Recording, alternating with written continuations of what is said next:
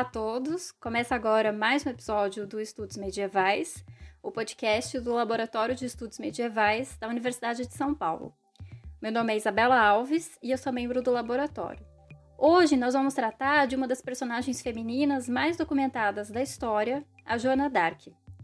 Esse episódio lança inclusive uma nova série aqui no canal que se chama Perfil. Essa série vai abordar a trajetória de personagens conhecidos da Idade Média ligando sua biografia com o contexto político e outras questões mais amplas do período em que eles viveram. Bem, quando o assunto é Joana d'Arc, nós estamos falando de uma personagem histórica que se tornou um verdadeiro fenômeno. Num texto de 2020, a professora Flávia Amaral, que é uma estudiosa da vida da Joana, contabilizou que mais de 20 mil estátuas tinham sido dedicadas àquela personagem. Existem também cerca de 800 biografias e outras centenas de peças de teatro feitas sobre a vida de Joana. Ela se tornou um objeto de interesse da história, da literatura e do cinema. Foram produzidos dezenas de filmes só sobre ela. A Joana inspirou até mesmo peças de ópera, como a obra A Dama de Orleans, do Tchaikovsky, e a Giovanna d'Arco, do Verdi. E vale mencionar ainda que muitos transformaram a Donzela de Orleans, como ela ficou conhecida, num ícone para diferentes causas políticas. Mas quem foi a Joana d'Arc? Quando ela viveu e como foi que ela ganhou tanta notoriedade? Para entender a sua trajetória e as apropriações modernas e contemporâneas dessa personagem, nós recebemos hoje a professora Flávia Amaral, que ensina História Antiga e Medieval na UFVJM, isso é, a Universidade Federal dos Vales do Jequitinhonha e Mucuri. A nossa convidada é uma especialista na historiografia de Joana d'Arc e também nos temas do iluminismo, da historiografia do século XIX e nos usos da Idade Média pelo período moderno. Professora, muitíssimo obrigada por ter aceitado o nosso convite e seja muito bem-vinda. Muito obrigada, eu que agradeço a oportunidade de falar mais uma vez sobre esse tema tão instigante, que é a vida da Joana d'Arc.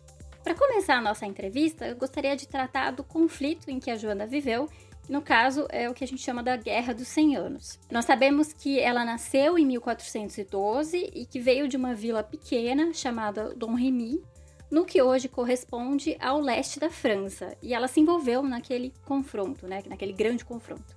Inclusive, ela lutou pela coroação do Delfim Carlos VII, que era contestada pelo rei Henrique VI da Inglaterra. Naquela época, algumas localidades do Reino da França, né, no caso Orleans, estavam ocupadas.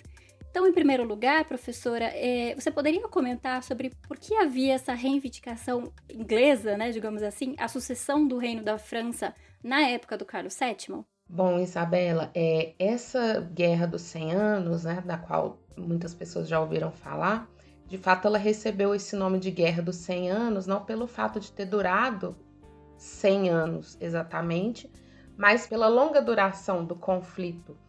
E por ser um conflito de longa duração, nas várias etapas em que essas batalhas se davam, etc., as questões elas foram se renovando.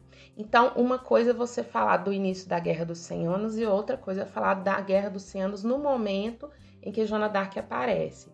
Inicialmente, é, por que, que existe essa reivindicação do trono é, por parte dos ingleses. Inicialmente, há uma questão ginástica que foi gerada pela morte do rei francês.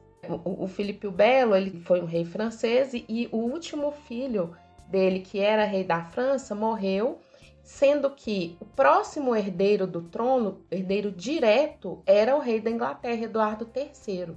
Então, Carlos IV, que era o filho de Filipe o Belo, ele morreu em então, 1328, e sendo assim, iniciou-se uma luta pela sucessão do trono francês. Ora, havia esse neto, que era descendente direto de Filipe o Belo, porém, havia um sobrinho também do, do, do rei francês, né, do Filipe o Belo, só que ele era de uma é de um ramo secundário da família real francesa. Então começou essa disputa. Quem vai ser o novo rei da França? Esse herdeiro direto ou o sobrinho? É, então tudo começa nessa questão. A nobreza francesa vai evocar a lei sálica, que é uma lei que remonta ao período franco, no momento ali em que os francos dominaram a Gália, né, ainda na, na, no começo do período medieval. Então eles vão evocar essa lei, dizendo que não poderia haver um rei da França que fosse descendente pela linha materna, que era o caso do Eduardo III, rei da Inglaterra. Então tudo começa por conta dessa disputa dinástica.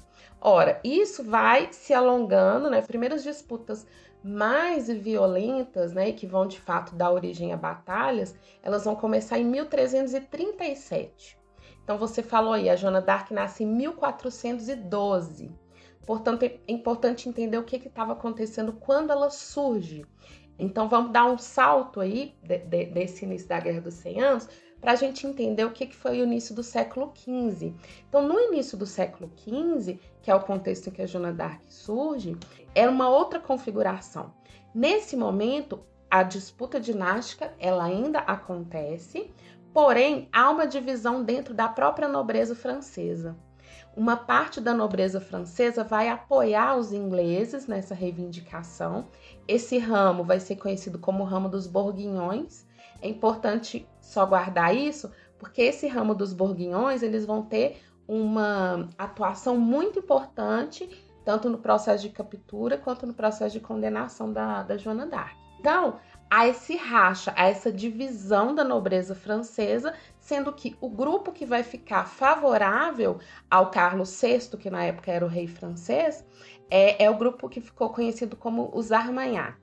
Então, só para vocês entenderem, é, tem os Armagnac, os Borguinhões e os ingleses, que são apoiados pelos Borguinhões. Nesse período, já tinham acontecido várias batalhas, várias áreas da França já estavam sendo dominadas, seja pelos ingleses, seja pelos borguinhões. Então, o mapa da França ali, se a gente for pegar esse mapa da França que a gente imagina tal como é hoje, estava salpicado desses territórios. É, então, você tinha é, é uma parte que era do domínio real francês e as outras várias, que algumas estavam sendo dominadas pela, pela coroa inglesa propriamente dita, e outras pelos borguinhões. A Joana d'Arc ela vai nascer em Dom Remy, que é esse lugar fronteiriço do reino francês, e em volta dela tem tanto territórios ingleses, quanto borguinhões, quanto domínios reais. Então ela surge nesse contexto dessa, desse território francês que está totalmente dividido e com é, esses domínios também esfacelados, né? Porque também era uma coisa repentina. Às vezes aconteciam as batalhas e perdia-se um território e aí havia uma outra configuração. Mas qual que é a, a questão mais, ainda mais importante para entender a Joana d'Arc?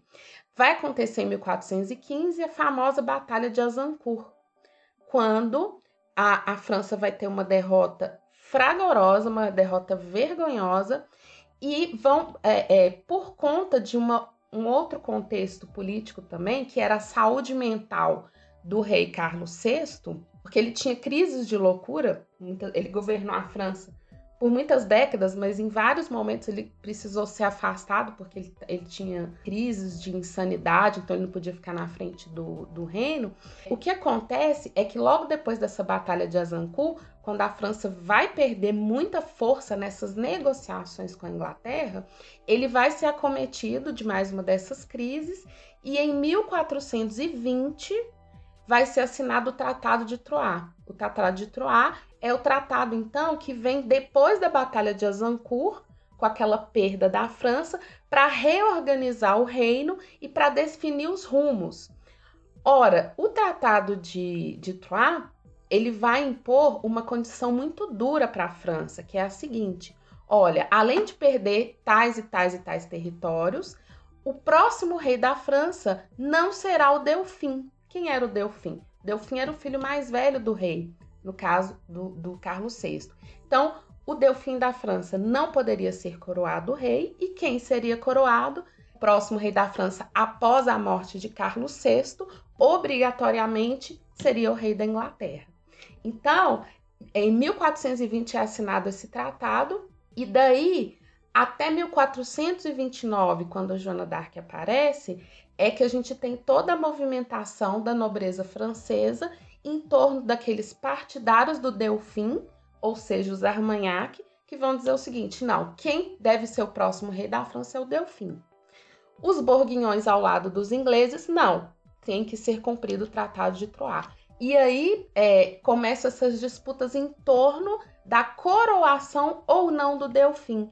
E aí que a Joana d'Arc aparece em 1429, ela vai até o local onde está é, o Delfim e diz que ela tem essa missão divina, que Deus deu a ela essa missão de levar o Delfim para ser coroado como o verdadeiro e legítimo rei da França, na Catedral de Reims porque todos os reis franceses, eles é, para se tornar reis, eles precisavam dessa cerimônia de legitimação, que era a sagração na Catedral de Reims com os olhos sagrados. Então, todo, toda a, a aparição, o surgimento da Joana d'Arc no cenário público francês está ligado a essa questão da sucessão para a qual ela se coloca como defensora da causa do Delfim.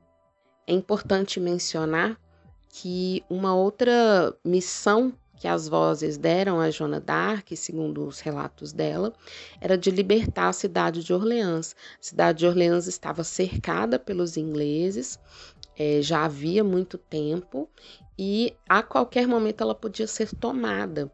E como a cidade de Orleans, do ponto de vista político e do ponto de vista administrativo e territorial, era muito importante para essa nobreza que apoiava o Delfim, é, era fundamental que os ingleses não tomassem a cidade, era, era, fundamental impedir essa invasão. Então a Joana d'Arc ela vai propor tirar os ingleses ali de perto da cidade de Orleans, que é, é o que é chamado a, expressão correta é levantar o cerco de Orleans, tirar os ingleses de lá.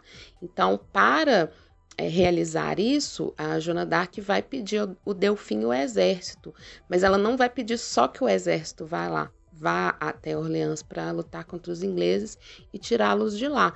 Ela vai se colocar como a líder desse exército. Ela vai é, dizer que as vozes não pedem apenas que ela vá e lute, mas que ela vá e lidere a batalha.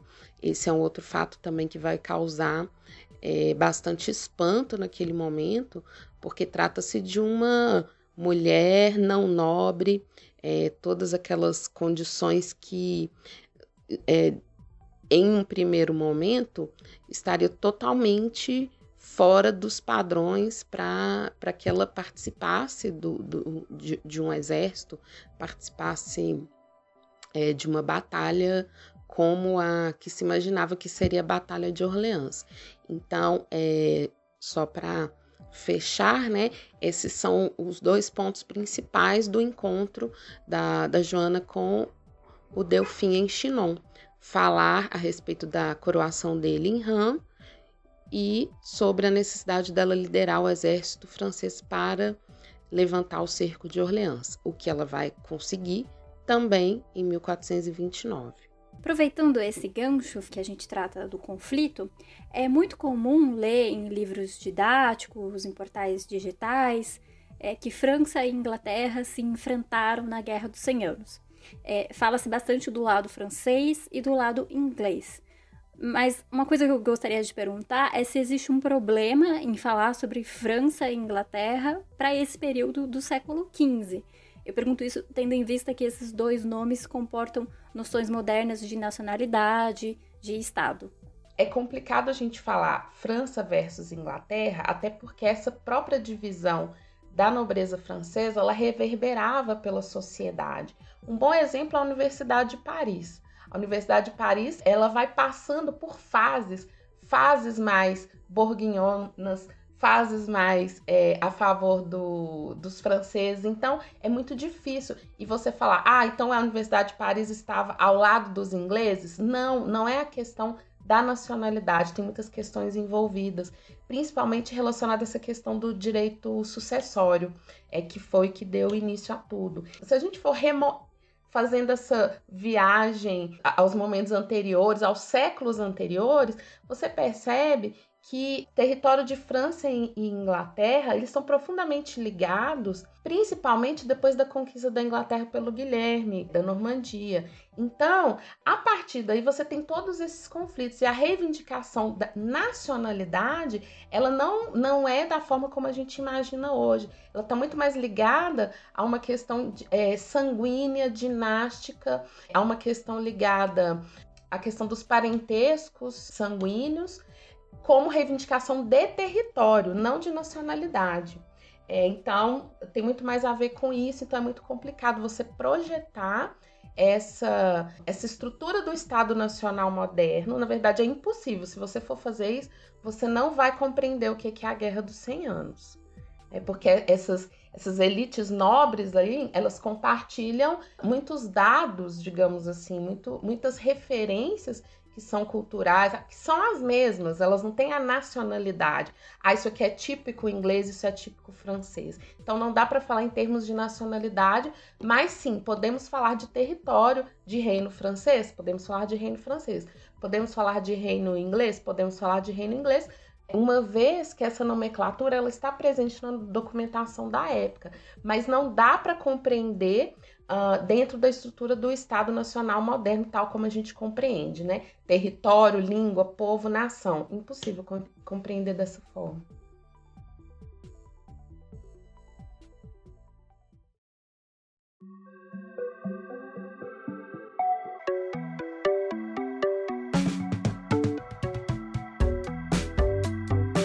Início agora ao segundo bloco, gostaria de tratar é, da trajetória da Joana, né?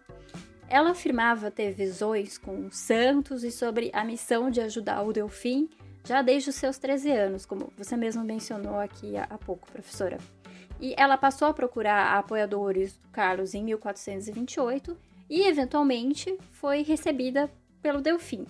De tal maneira que já em 1429 ela partiu para Orleans ali com o exército. É, a biógrafa a Colette Bonnet, ao se questionar sobre por que, que o rei e a corte deram ouvidos àquela jovem, ela fala, num texto de 2008, sobre a importância de modelos sociais aos quais a Joana se encaixaria.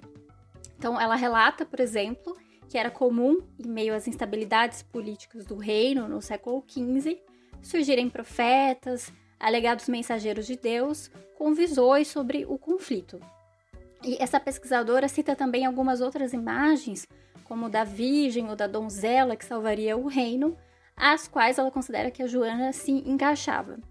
Você poderia, por favor, professora, comentar sobre essas representações e a ligação que se fez naquela época de Joana com elas, e, no seu ponto de vista, como isso pode ter impactado a aceitação da Joana por aqueles personagens, pela corte? Para compreender a Guerra dos 100 Anos, também em, seus diversos períodos, é necessário compreender um outro grande conflito é, que a Europa estava vivendo nesse período, relacionado ao cisma da Igreja Católica. Então, final do século XIV, quer dizer, a Igreja ela tem um, um, uma questão relacionada a, também a eleições de Papa, quem vai ser o próximo Papa, e isso tudo está relacionado também aos interesses dos reinos, principalmente o reino da França, que vai ser um dos pilares dessa questão do, do cisma, né, do, do que é o chamado cisma do Ocidente. E nesse período do cisma, o que, que isso tem a ver com a Guerra dos 100 Anos? Na verdade, é porque às vezes a gente pega a Joana d'Arc também como um exemplo muito francês e muito da Guerra dos 100 Anos. Mas esse advento dela, a própria aceitação, ela tá ligada a esse movimento mais amplo de profetismo que vai se estabelecer no contexto do cisma do Ocidente. No cisma vão aparecer várias, vários profetas e várias profetisas, inclusive duas delas se tornaram santas, que é a Santa Brígida da, Sué da Suécia, Santa Catarina de Siena. Elas são mulheres que atuam atuam no cisma, elas aconselham os papas, elas propõem, né? Falam, ó, oh, não, acho que agora deve ir para Roma. Não, elas influenciam e elas são visionárias. Então elas têm visões, elas são consideradas profetisas.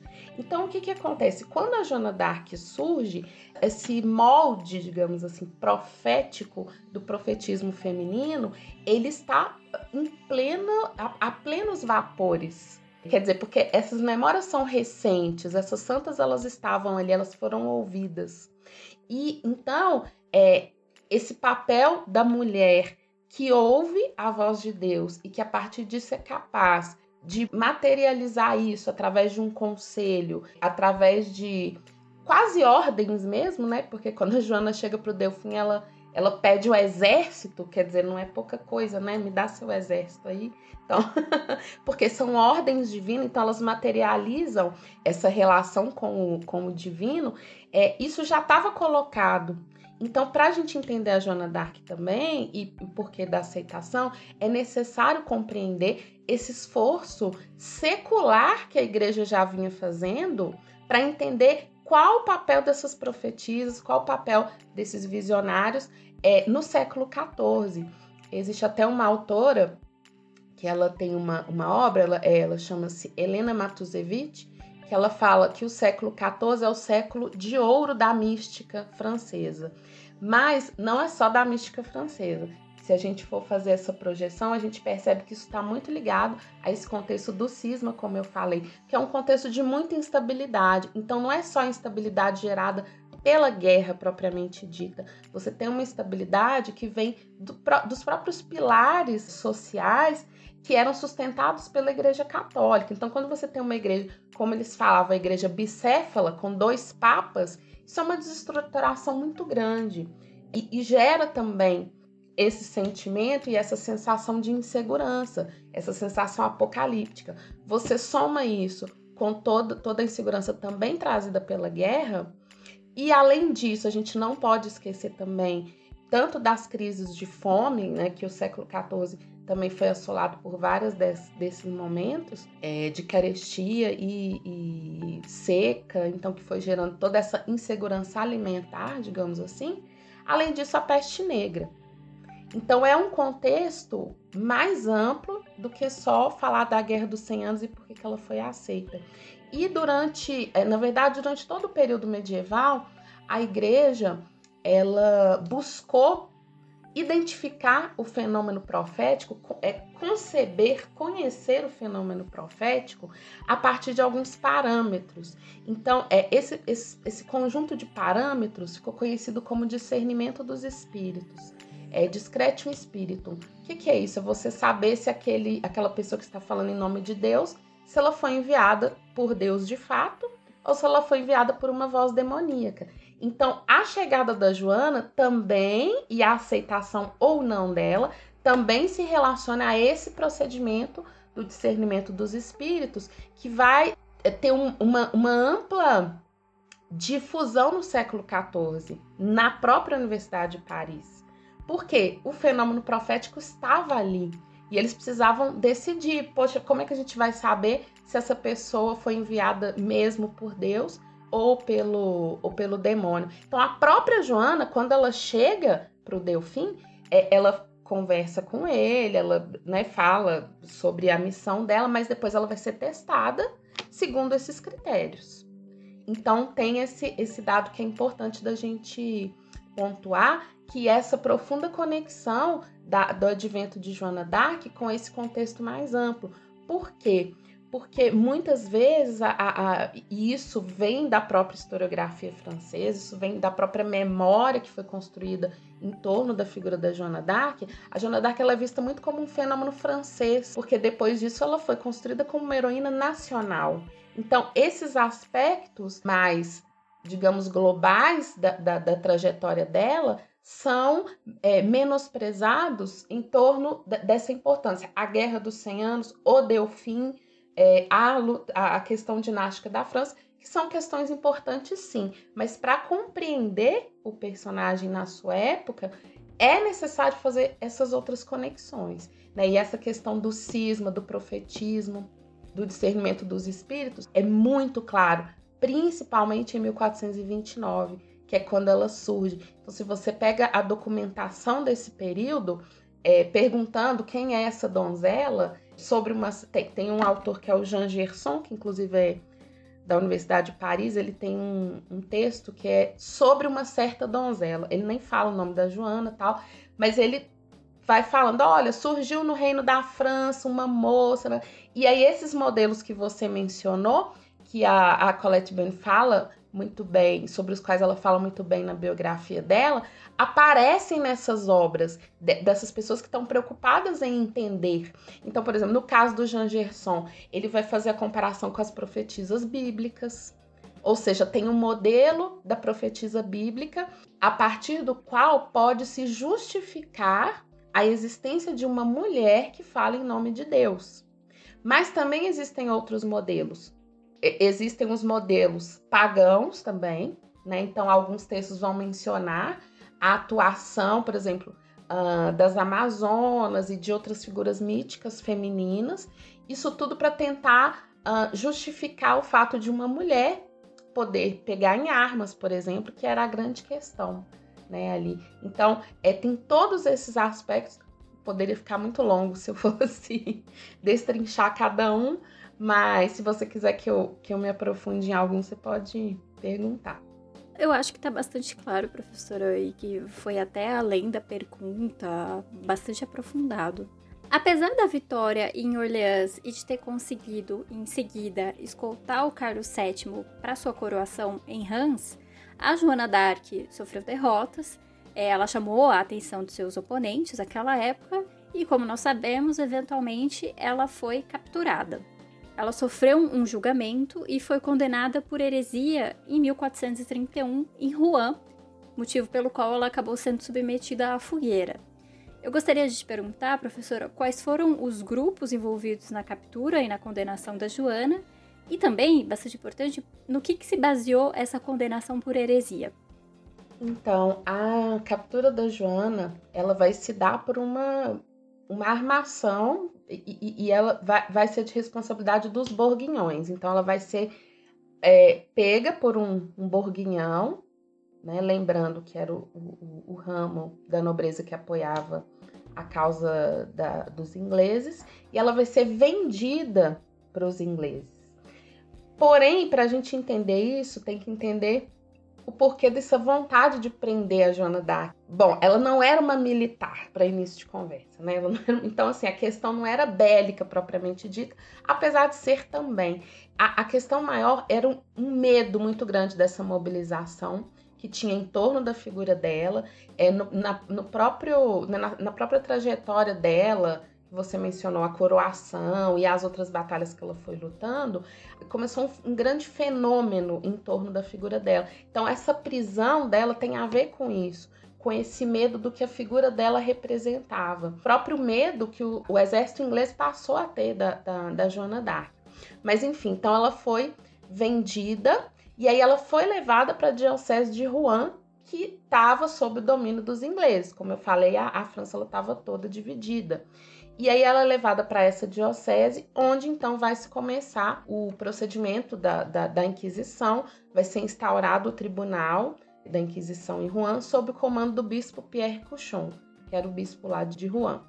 Esse processo vai durar alguns meses, Joana d'Arc vai ser interrogada, e a, a peça final da condenação da Joana d'Arc vai se basear é, em dois pontos. Na heresia, que eu vou explicar porque que ela é considerada herege, e no fato dela ter sido considerada relapsa. O que, que é isso? A heresia de Joana ela vai se dar no momento em que ela vai dizer para o tribunal que se a igreja constituída na terra dissesse para ela fazer uma coisa e as vozes que ela ouvia dissessem para fazer outra, ela obedeceria às vozes e não à igreja. Tratava-se, claro, né? Todo o processo da Joana é, Dark, ele tem meandros para tentar fazer com que ela caia em algum desses pontos, é, algum desses pontos inquestionáveis, que, que a partir dele não tinha como mais defendê-la.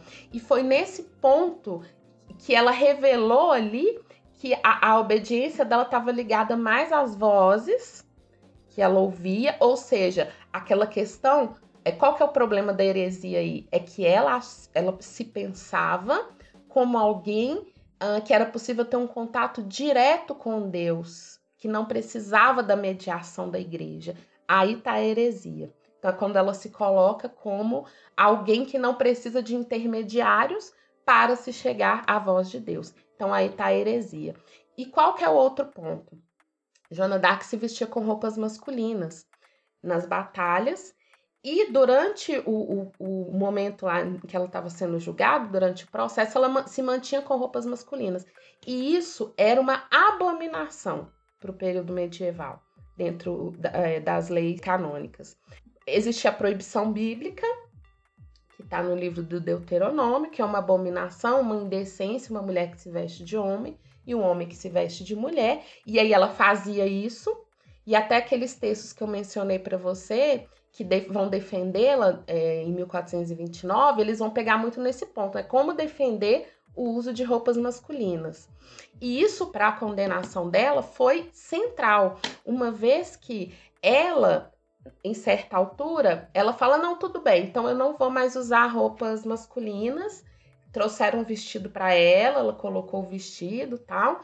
Porém, depois ela volta a vestir essas roupas masculinas. Então é por isso que a condenação dela tem a heresia e o crime de relapsia. O que, é relapso? Ela caiu naquele erro de novo. Porque era proibida ela usar as roupas masculinas e ela usa de novo. Então, por isso que ela foi condenada como herege e relapsa.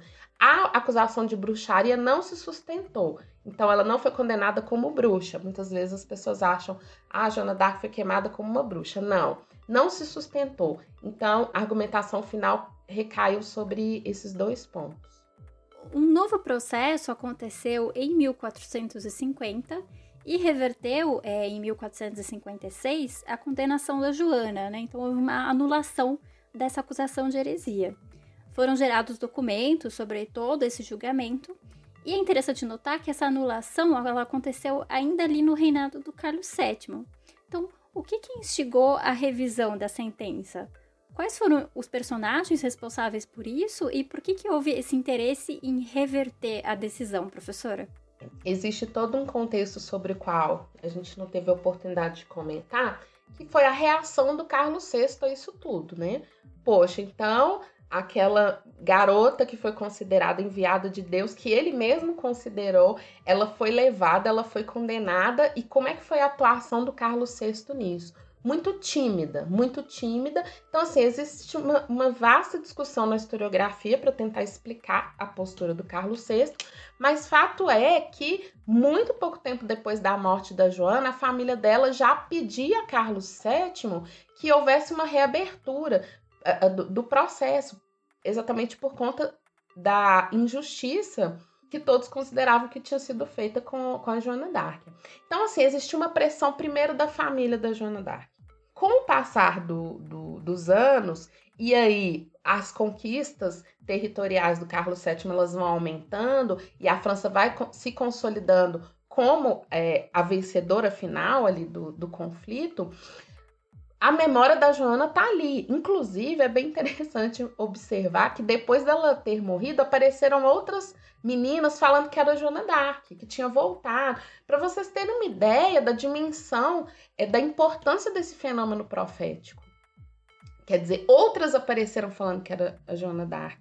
Exatamente porque aquilo ainda continuava tão forte na memória, aquilo ainda era tão atuante e aquilo de fato movimentava a sociedade movimentava os exércitos, movimentava aquela luta. Então é, é um dado importante. Ou seja, a memória dela tá ali. O que fazer com essa memória?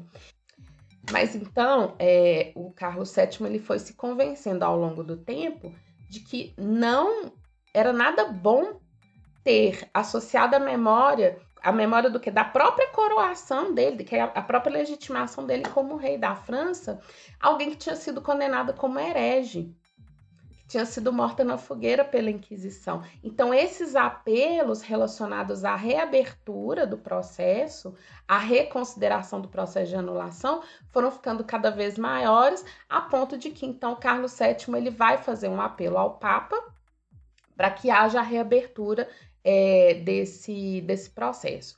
Aí, os grupos que estavam envolvidos, como eu falei, não só a família da Joana teve uma participação muito grande, como também a, aqueles que lutaram ao lado dela nessas batalhas, que eram grandes nomes do exército francês, né?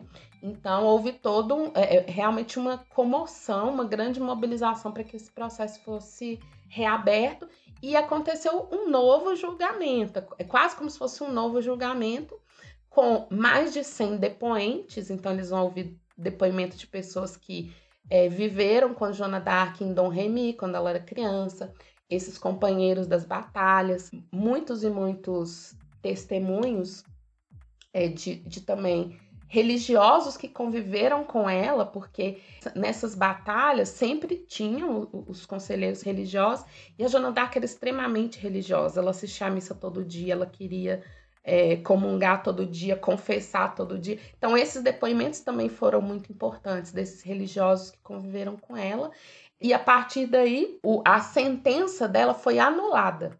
Então, houve de fato a anulação da condenação. E aí ela foi considerada inocente.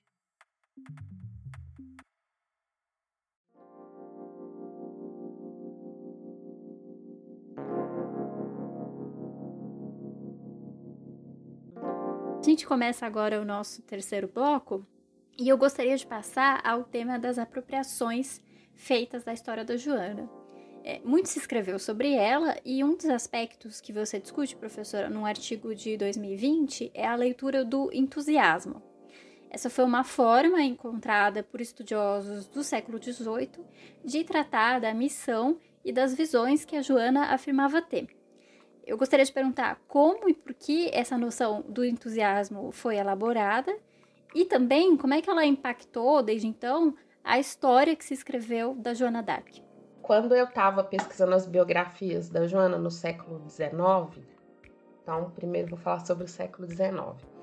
O que é o, que é o principal dessas biografias? Colocar a Joana d'Arc como uma heroína nacional, ou seja, alguém uh, que encarnava o espírito francês e que lutou pela libertação da França. Então, essa é a questão.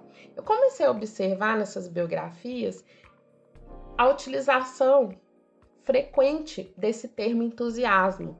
Ah, o entusiasmo de Joana, Joana era uma entusiasta. E aí eu comecei a, a ver que é, é, o que está por trás disso? O que, que é esse entusiasmo? O que, que eles estão chamando de entusiasmo? E eu fui encontrar a referência disso lá no século XVIII, é, lá no iluminismo inglês. Né, de forma bem irônica, existiu uma, uma discussão no iluminismo inglês de que Algumas pessoas poderiam ser afetadas por esse sentimento, uma espécie de sentimento que é o entusiasmo. E a partir disso, elas realmente acreditam, ou que elas têm uma missão, ou que elas ouvem vozes e tal. E a partir é, dessa crença, elas são capazes de fato de mobilizar coletivos em prol da libertação, seja do que for, seja de um grupo opressor, seja de alguma situação. Então, é, tem um texto importantíssimo do David Hume em que ele vai fazer a comparação entre superstição e entusiasmo. Ele vai falar qual que é a diferença da superstição e do entusiasmo, porque na superstição você também acredita em alguma coisa. Só que a superstição, segundo Hume, leva ao medo. E ao levar ao medo, ele facilita a dominação de um grupo pelo outro. O entusiasmo, ele leva à crença de que você é autossuficiente. Então, o entusiasmo por si só, ele te, te leva à luta para romper algum processo de exploração ou de dominação que estivesse acontecendo. E o Hilme, por que o Hilme? O Hilme, ele escreveu muito sobre a Joana d'Arc, ele escreveu muito sobre a Guerra dos 100 Anos, e esses autores do século XIX liam muito o Hilme. Todos eles citam o Hilme na, na bibliografia porque de fato ele fez uma obra monumental sobre a história da Inglaterra. Enfim, mas o que que isso, né? Qual a relação disso? O que eu fui percebendo é que esse século XVIII, para que a Joana d'Arc não fosse descartada como uma heroína nacional que representasse o povo, era necessário amenizar um pouco a ideia de que ela era realmente enviada por Deus. Então, peraí, nós estamos aqui no, no século XIX, que, né, to, toda, toda a questão da Revolução Francesa ligada ao iluminismo. E como é que a gente vai falar, não, realmente foi Deus que enviou a Joana d'Arc? Esse discurso não se sustentava. Então, com o argumento do entusiasmo, foi possível transformar a Joana em uma heroína laica. Por quê? A primeira coisa que esses biógrafos disseram é o seguinte: ó, eu não acredito que ela ouvia essas vozes. Não acredito. Sismondi vai fazer isso, vários outros vão fazer isso. Mas então, então a gente falar, ah, então ela não é heroína coisa nenhuma? Não. Vamos pensar bem aqui. Segundo Hilme, eles não citam, mas é, é fazendo essa, né, essa projeção aqui. É possível que alguém acredite que ouve vozes e a partir disso consegue mobilizar o coletivo para o bem comum. Então, essa foi a associação feita entre entusiasmo e Joana d'Arc. Como ela, ela era imbuída desse entusiasmo, ela acreditava que ela ouvia essas vozes, ela pôde agir a partir dessa crença, agir com o objetivo de libertar a França de uma situação de exploração e de dominação. Então é a partir disso que é, é, essa ideia do entusiasmo ela vai se disseminar, garantindo que a Joana d'Arc pudesse continuar sendo uma heroína nacional e retirando esse elemento religioso que é fundamental é, da trajetória dela. Retirando, não, não no sentido de que ele não vai fazer parte, mas no sentido de que não, não era a motivação é, não dá para falar se ela ouvia ou não ouvia voz. O que dá para falar é que ela tinha esse sentimento que a levou a realizar ações prodigiosas para a sua época. Justamente sobre o século XIX, que você mencionou bastante, professora, que eu gostaria de me ater agora. A gente citou aqui ao longo da entrevista os processos de condenação e também da anulação né, da condenação da Joana.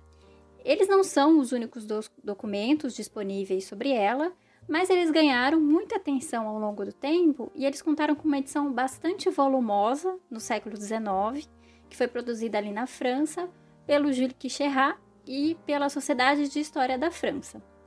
É, num outro artigo de 2014, é, você analisa essa edição de 1841 e ela foi produzida num contexto de profissionalização da história e também de construção da identidade nacional, como a gente mencionou agora há pouco. Então, eu gostaria de te perguntar agora como é que essa edição ali de 1841 e, na verdade, aquele contexto de meados do século XIX é, afetaram as interpretações sobre a Joana d'Arc. Sim, é como você bem falou, não é a única documentação a respeito dela, existem várias crônicas, poesias e tal. Mas, de fato, principalmente no século XIX, essa ida às fontes preconizada por essa historiografia que se modernizava e que se acha, né, e se colocava como científica, vai ser muito maior. Então, essa edição do Quicherat, inclusive, é importante mencionar que a Sociedade de História da França, ela fez uma seleção para escolher alguém para editar, é, para fazer essa nova edição dos processos. Ou seja, não, era, não foi o projeto do Quicherat, foi um projeto da Sociedade de História da França, porque quando a Sociedade de História da França foi criada, eles tinham esse, essa ideia de é, disponibilizar o que eles chamavam de os grandes monumentos é, da história nacional francesa. E o processo da, os processos foram considerados um desses monumentos. Então, o que Quicherat vai, é, quer dizer, vai ter todo um processo de escolha dentro da Sociedade de História da França e ele vai sair como aquele que podia falar em nome dessa sociedade. Então, a edição que tem esse peso de, de, dizer a verdade. Então, qual é a verdade sobre a Joana? É o que a Sociedade de História da França chancela. É, é quando eles dão o aval. Na primeira página do, do Quicherat tem lá escrito, né, que foi autorizada pela Sociedade de História da França, ou seja, é um empreendimento estatal quase essa, essa obra do Quicherat. Em termos de, de documentação de fonte histórica, tem um impacto fundamental, porque até então nunca havia tido uma edição tão erudita. É, lógico, no século finalzinho do século XVIII, início do século XIX, existem algumas edições que são, inclusive o Quicherat vai se basear bastante nelas, mas é, o Quicherat, ele, de fato, ele vai fazer um trabalho de erudição muito profundo e ele, ele vai colocar, além dos processos, ele vai trazer também algumas crônicas na edição dele, que são vários volumes, E a partir daí, há uma atenção muito grande voltada à questão do procedimento jurídico é, da condenação de Joana. Então, é importante até mesmo para a história do direito, porque através da análise daqueles procedimentos, muito se foi questionado sobre o próprio direito inquisitorial, o direito da Idade Média, é, aquilo que se estudava no período que se comparava com o direito moderno. Então, foi uma peça-chave também desse ponto de vista. Além dessa questão do nacionalismo, de ser um projeto estatal, como eu falei, teve esse impacto nos estudos da própria área do direito.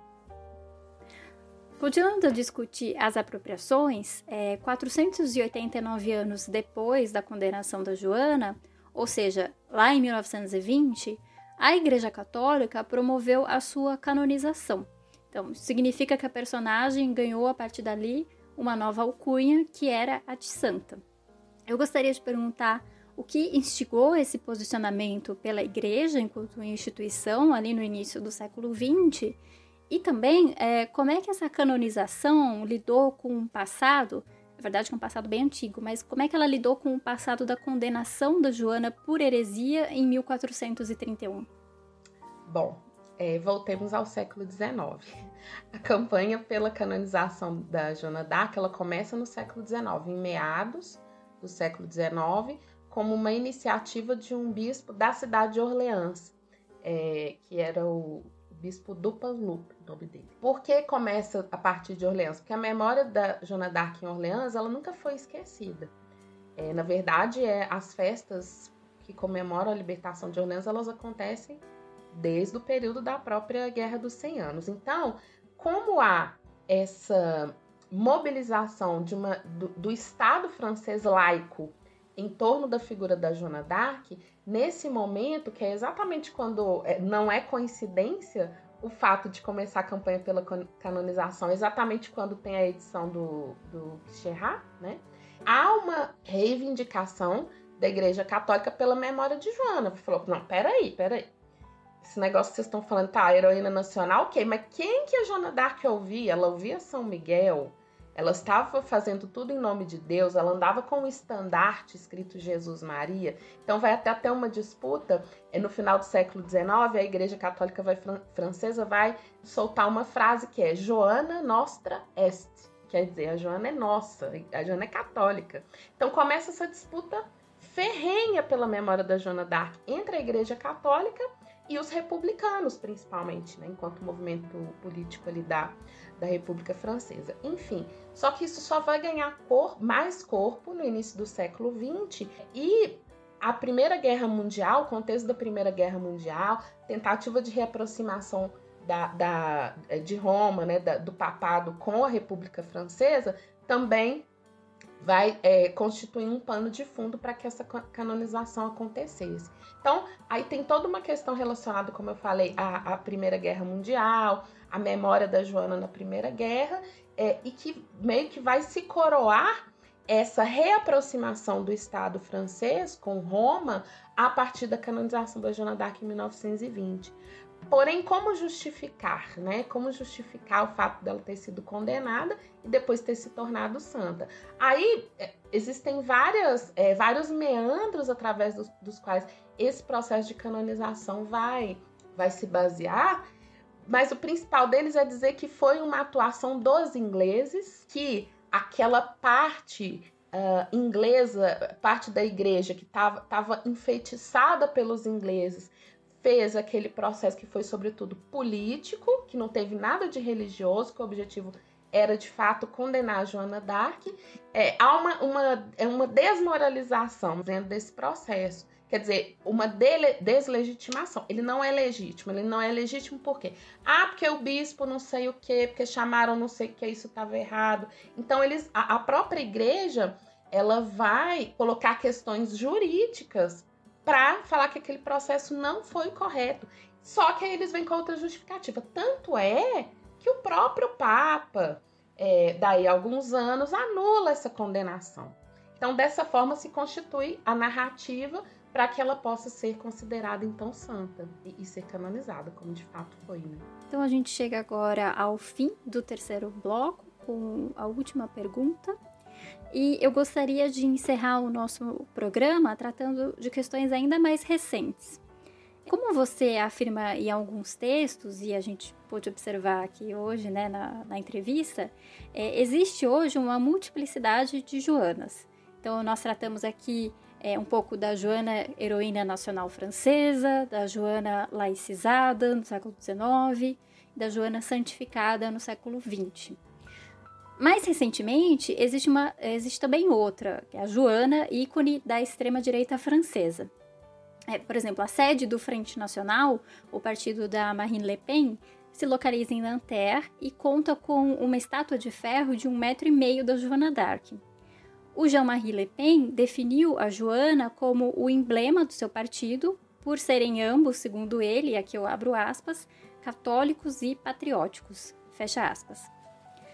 Além disso, todo 1 de maio, esse partido organiza uma passeata ali em Paris e escolhe por ponto final a Place des Pyramides, onde se encontra uma outra estátua dourada da Joana, na frente da qual justamente eles proferem os seus discursos.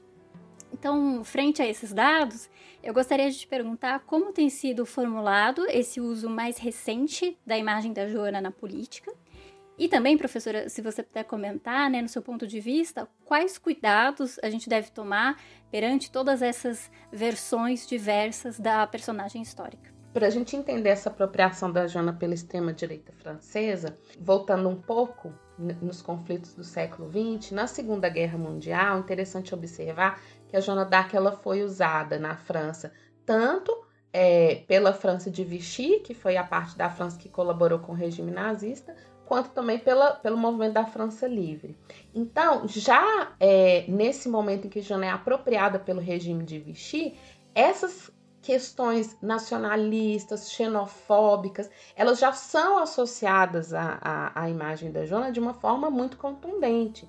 Então, a partir daí, o que acontece depois da Segunda Guerra é que o discurso da Joana, heroína nacional, libertária, da forma como tinha sido preconizado pelo próprio uh, Charles de Gaulle, foi perdendo força para essa Joana mais da direita. Então, uma Joana que vai caber muito bem nas pautas aí anti-imigração, é, é, aí ao longo do, do, né, quando a gente vai caminhando para o final do século do século 20. E isso é como a gente vê que está tá muito relacionado a um movimento muito maior da, da extrema-direita na Europa e um movimento que vem se, se reverberando aí para século XXI adentro, né? Então, é, essa questão de, da associação da Joana d'Arc com a extrema-direita, ela também tem um ponto é, muito importante no discurso anticomunista, e até por isso usar a data do 1 de maio como uma data nacional, associando a Joana d'Arc e não ao comunismo, que por definição é internacional. Ou seja, então você pega o Dia do Trabalho, que é um dia de comemoração típico da esquerda, e pega a Joana para falar: não, mas de que trabalhador nós estamos falando? Estamos falando do trabalhador francês. Vamos defender o trabalhador francês. Assim como Joana d'Arc defendia os seus concidadãos, a Frente Nacional também defende é, a pátria francesa. Então é todo, é todo um emaranhado aí de narrativas que vão sendo identificadas né, como possíveis de serem retomadas. E aí a gente tem essa questão do conservadorismo da extrema-direita, que tem a ver com o catolicismo, com o anticomunismo e todas essas coisas que, vocês, é, que você mencionou aí. Um dado interessante é um, um, um movimento islamofóbico também, muito relacionado à figura da Joana. Existem algumas imagens que circulam em páginas de extrema direita colocando a Joana d'Arc como uma representante das cruzadas. Veja só que interessante. Então eles vão é, pegar a imagem da Joana d'Arc armada, como se ela fosse uma continuadora das cruzadas e projetando isso para uma cruzada do século XXI contra o Islã dentro da Europa. Então, é, é, é, é, olha a margem que, que é, eles, eles vão pegando, então, essas, essas nuances e vão fazendo essas apropriações que, como você mesmo disse, são extremamente perigosas, descontextualizadas, completamente descontextualizada. E aí a Joana Dark ela encara a figura que não só vai lutar contra o Islã, mas também ela luta contra o feminismo. Ela também luta, é, tem até uma, uma imagem que é, é muito interessante, que é ela com uma arma, então ela está esmagando é, um, um, lema feminista, né, que é meu corpo, minhas regras, e a Joana Dark esmagando esse lema feminista. então, assim, associando todas essas pautas que são pautas de esquerda ou relacionadas à, questão da imigração, como se fosse uma causa da, da Joana Dark. E aí é exatamente o que você falou sobre essa questão uh, dos perigos da, da, da, apropriação do passado. Quer dizer, é, é muito mais fácil, dentro desses discursos que são rasos, que não são aprofundados, pegar algumas nuances da personalidade e, e, quando você não tem ideia de todo esse movimento histórico que foi feito em torno da memória da Joana Dark, quando você não tem ideia disso, fica muito fácil fazer essas associações, porque elas já vêm prontas. Ah, então é isso mesmo, Joana Dark era católica, ah, ela queria expulsar os estrangeiros, então é isso. Mas isso vem também daquilo que a gente falou lá no começo, que é a projeção ah, da nossa estrutura de Estado nacional lá na Idade Média. Como se para Joana expulsar os ingleses é, tivesse a ver com, com expulsar os imigrantes. Imagina. Então, assim, a falta de conhecimento do contexto, ela que dá, vai dar base para a criação dessas, dessas projeções, né? E é importante mencionar que essa, esse movimento conservador em torno da Joana Dark, ele vai chegar é, no Brasil via Igreja Católica. Então tem, tem vídeos na internet de pessoas ligadas a movimentos religiosos da Igreja Católica que colocam a Joana é, aí na condição de santa, né? Santa Joana d'Arc como defensora de pautas conservadoras também no Brasil. É, recentemente teve uma campanha pela eleição da deputada Bia Kisses como presidente da CCJ no, no, Congresso Nacional. E qual que era a propaganda? A Bia Kisses vestida de Joana Dark. Então ali, ali tá assim, a nossa Joana Dark. Então veja como é essa essa capacidade, assim, a, a memória da Joana Dark ela foi tão retomada que possibilitou, que deu margem a essa é, grande elasticidade, de modo que projeta-se tudo nela, até a Bia Kiss como presidente da CCJ, que foi assim para mim a cereja do bolo nesses últimos tempos. Porque o que, que ela tem a ver com a Joana Dark? Mais uma vez, essa ideia completamente estapafúrdia de patriotismo, de defesa de valores conservadores, que foi se constituindo, foi, foi sendo uh, ligada à memória da Joana Dark mais para né, segunda metade do século XX, final do século XX. E há essa disputa, mas assim, na França continua tendo essa disputa. Quando teve o, a eleição de 2012, que era Sarkozy versus Le Pen, no dia do nascimento da Joana d'Arc, é, o, o, Sarkozy foi visitar a casa onde ela nasceu, em Dom Remy, que lá tem, né, um museu e tal. E aí Marine Le Pen ficou enlouquecida. Isso virou na imprensa francesa. Ficaram umas três semanas só discutindo essa visita de Sarkozy na casa da Joana d'Arc e a Marine Le Pen falando que ele não tinha o direito de ir na casa da Joana d'Arc, que a Joana d'Arc era uma coisa deles. Então, assim, é uma coisa que tá aí. É uma coisa que tá aí, que tá aí e tá aqui, né? Na... Pairando aqui sobre, sobre as nossas questões nacionais também, brasileiras.